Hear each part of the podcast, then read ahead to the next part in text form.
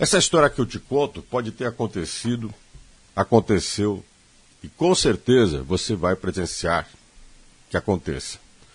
Essa é uma história daquelas bem comuns, que é cotidiana.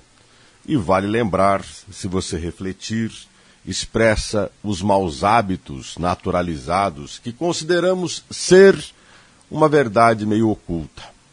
Imagina numa empresa qualquer um proprietário ambicioso que deseja, como quase todos ou todos, ter sucesso, principalmente ser reconhecido, já que vaidade faz parte daquele seu interesse tanto quanto lucro. Não vale apenas ter, mas tem que mostrar para todo mundo que se tem.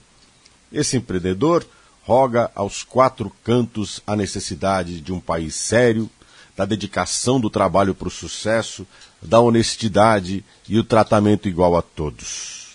Quando tem oportunidade, fala inclusive dele que é o exemplo de quem foi bem sucedido, seguindo a regra, trabalhando, lutando contra a injustiça.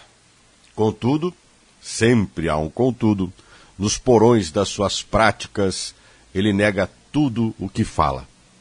Quando tem desejo do sucesso e precisa contornar aquilo que é para todos, ou seja, se tornar uma exceção, usa a velha estratégia de uma mão lava a outra na regra do negócio, quase sempre, limpa a barra de alguém e espera que a sua seja limpa também.